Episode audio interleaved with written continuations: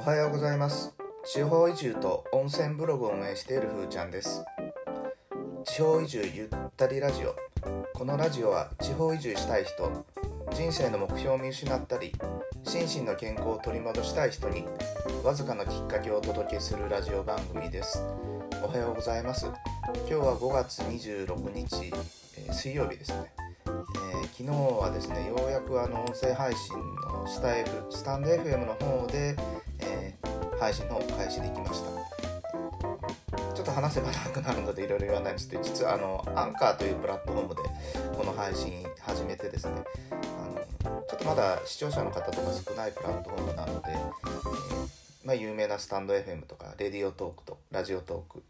とかでやっていきたいなと思ったんですけどなかなかこう複数で連携して、えーアップしていくのがあの難しいので手こずってたんですけども、まあ、あのブログちょっと運営してなかなかこう本当にもう何の知名度のない人がいろいろ聞いてもらうっていうのが本当難しい読んでもらったり聞いてもらったりっていうのが本当難しいことだなと思ってまあちょっとあのいろんなプラットフォームで配信できればなと思って今やってます。で、えー、と今日のテーマなんですけども、まあ、昨日までのオンラインサロンに続いて今度あのコロナ禍でコロナの中で移住を思い立ってどういうふうにあの情報収集をしたのかっていうところで、えー今日もブログの読み上げの形でやっていきます。コロナ禍で地方移住田舎暮らしに興味を持った時の情報収集のおすすめ5選これから移住を検討したいしたいけどコロナ禍でイベントとかないしどうしよう。確かにそうだけどオンラインでも十分移住活動は進めることができるよ。1オンラインサロンに参加する。2オンライン移住フェアに参加する。3 SNS での情報収集仲間づくり。4音声メディア。移住者移住希望者の集まるオンラインサロンに参加する。2020年4月に移住したいけど何から手をつけたらいいんだろうと思った時は緊急事態宣言が発令されており日々会社への往復のみで周囲も極力外出を避けていました。帰宅後に Google や Facebook で移住に関する検索を帰宅後にスマホで始めました。そんな時妻から何かオンラインサロンに入って探してみたらとアドバイスをもらい移住に関連するオンラインサロンを探して縁があったのが田舎チャレンジャーラボ。こんな人におすすめ。地方移住したい人。一緒に頑張る人が欲しい人。すでに田舎で頑張っている人。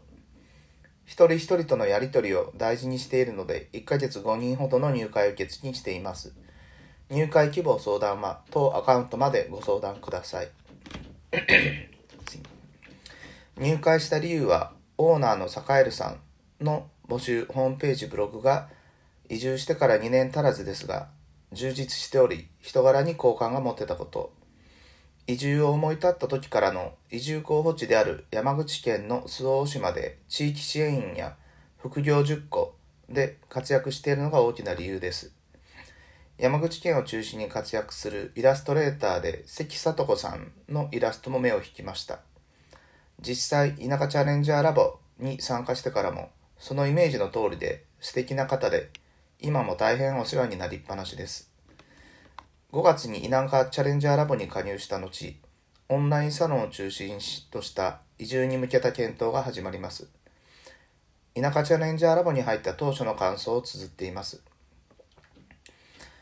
ビデオとラジオ会話も簡単にできるオンラインサロンってとても便利で実際会ってコミュニケーション取るのと変わらないなと感じたのを覚えています。移住関連のオンラインサロンのリンクページを紹介します。地方移住本音サロンかっこネイティブメディア。オンラインサロンのため詳細までは分かりかねます。2オンライン移住フェアに参加する。2020年5月末にオンライン全国移住フェアに参加します。従来であれば政令指定都市レベルの大都市で行われる規模のイベントに自宅から自宅と交通費をかけて参加しないといけないところをネットで申し込みでき無料で参加できたことは小さな革命のように感じましたし、ありがたすぎました。オンライン移住フェアは、県や行政関連団体、民間含めて数多く行われるので、まずはオンライン移住フェアをネット検索などで探して参加してみることをお勧めします。参加無料のものが多く、有料の場合も安価で、クレジットカード決済などで手続きもスマホでサクッとできます。当日の参加もスマホやタブレットからでもできるのが本当に手軽です。たった1日間でしたが、移住の実情とこれから何をしたらよいのかという貴重なアドバイスをいただきました。半日でこれだけの成果を得た時の感動を記しています。オンラインで参加できる移住フェア、いくつか紹介しておきますね。全国移住フェア、僕も参加させていただき、1日で9団体13人の行政担当、移住者の方とお話しできました。その後もイベントや移住者支援などの情報を随時送っていただいています。ジョイン、一般社団法人全国移住定住促進機構主催の移住フェア。移住活動をするなら、まずアクセスしてみてもらいたいサイトです。全国の移住に関する情報が充実しています。スマウト移住スカートサービスのオンライン移住フェアオンライン移住フェアも定期的に行っていますが主に全国各地の行政担当者によるオンラインでの移住相談も随時行っています3 SNS から情報収集する日常的に移住田舎暮らしに関する情報の収集と移住の検討を進めようと思ったらまず SNS を活用することをお勧めします僕の場合は Twitter と Facebook を使っています。地域で活躍するには、情報発信も熱心にされる方が多くいて、日々有益な情報が発信されています。Twitter は、田舎暮らし、移住をテーマに発信する人を閲覧しながら、興味を持った人をフォローして、少しずつ移住地を検討する方法、田舎暮らしの実情、移住して自分がやりたいことなどを検討していきました。Facebook では移住者によるトークライブやそのアーカイブが残っているので、興味があるものを聞いたり、オンラインイベントに視聴参加したりを繰り返しました。地方移住に興味を持ったら、SNS で無料配信されているライブ配信、保存中のアーカイブを探して視聴するのがおすすめ。移動や家事中のながら聞きゴロネギ聞きで底辺の情報、知識を得ていった。こんなライブ配信探してください。どこも行ってないのに随分実情を知ることができたように思います。僕が特に参考にしたのが翔さんやカンタさんなどです。皆さんもぜひ自分に合った田舎暮らしの発信者を探して日々移住について役立つ情報をゲットしてみてください。4. 音声メディア通勤帰宅途中にながら聞きしたのがボイシー、レディオトーク、スタンド FM などの音声メディアです。移住関係に限らず1年ぐらい聞いていますが自分の興味ある内容を10分前後で聞けるのでコツコツ聞いて非常に役立っています田舎暮らし関係で一番参考にしてまた共感したのがコッコさんの音声メディアです。2021年で田舎暮らし10年目を迎える大先輩。都会での飲食関係の仕事から滋賀県に移住し田畑は自然農法、DIY などの技術を磨かれて、田舎暮らしを希望する人に Twitter やブログ、音声メディアで発信しています。音声メディアの魅力は、音声で発信者の人柄が伝わり、より共感できること、文章より分かりやすく理解しやすい、自分で都合の良い時に行ける、速度設定があり、自分に合った速度で楽しめるなどがあります。田舎暮らしのスキルもありますが、コッコさんの人柄に触れ不安になりました。また、移住を検討する当初、事務系の会社員のため、移住先でも同様の仕事をするしかないと、仕事については半分期待できない自分がいました。そんな時にコッコさんの音声の影響が大きく、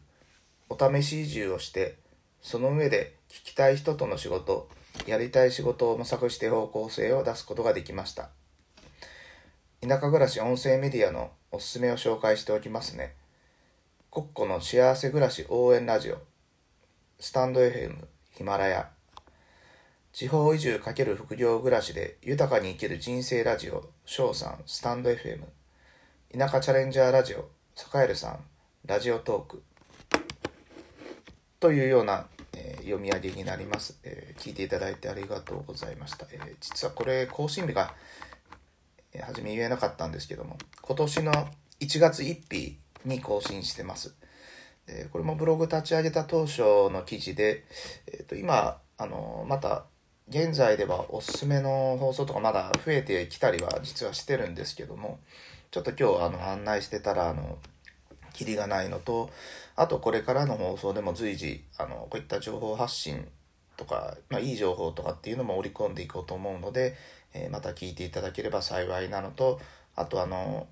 聞いていただいてる方でもうすぐ知りたいなとこういう人がいるのかいい人いい、えー、音声配信とかですねサイトとかないのかっていうような人があればコメントで、えー、気軽に聞いていただいてもあの現状答えができます。で、えー、そうですねそれでまああの今日一応情報収集こんな形でやってたっていうのはあの一応話をさせていただいたんですけどもまたあのできる限りちょっとリンクとかですね、わかるものは、あの、付け加えてまた更新できればなと思ってますので、えー、よろしくお願いします。で、えー今日はですね、今から私、あの、週1回のあの、体験農園の手伝いの方に、えー、行ってきて、え、またあの、できれば明日筋肉痛の状態で、え、また更新できればなと思ってますので、えよろしくお願いします。ではちょっと今日長くなりましたので、この辺で終わります。本日今日、えー、聞いていただきましてどうもありがとうございました。良い一日をお過ごしください。さようなら。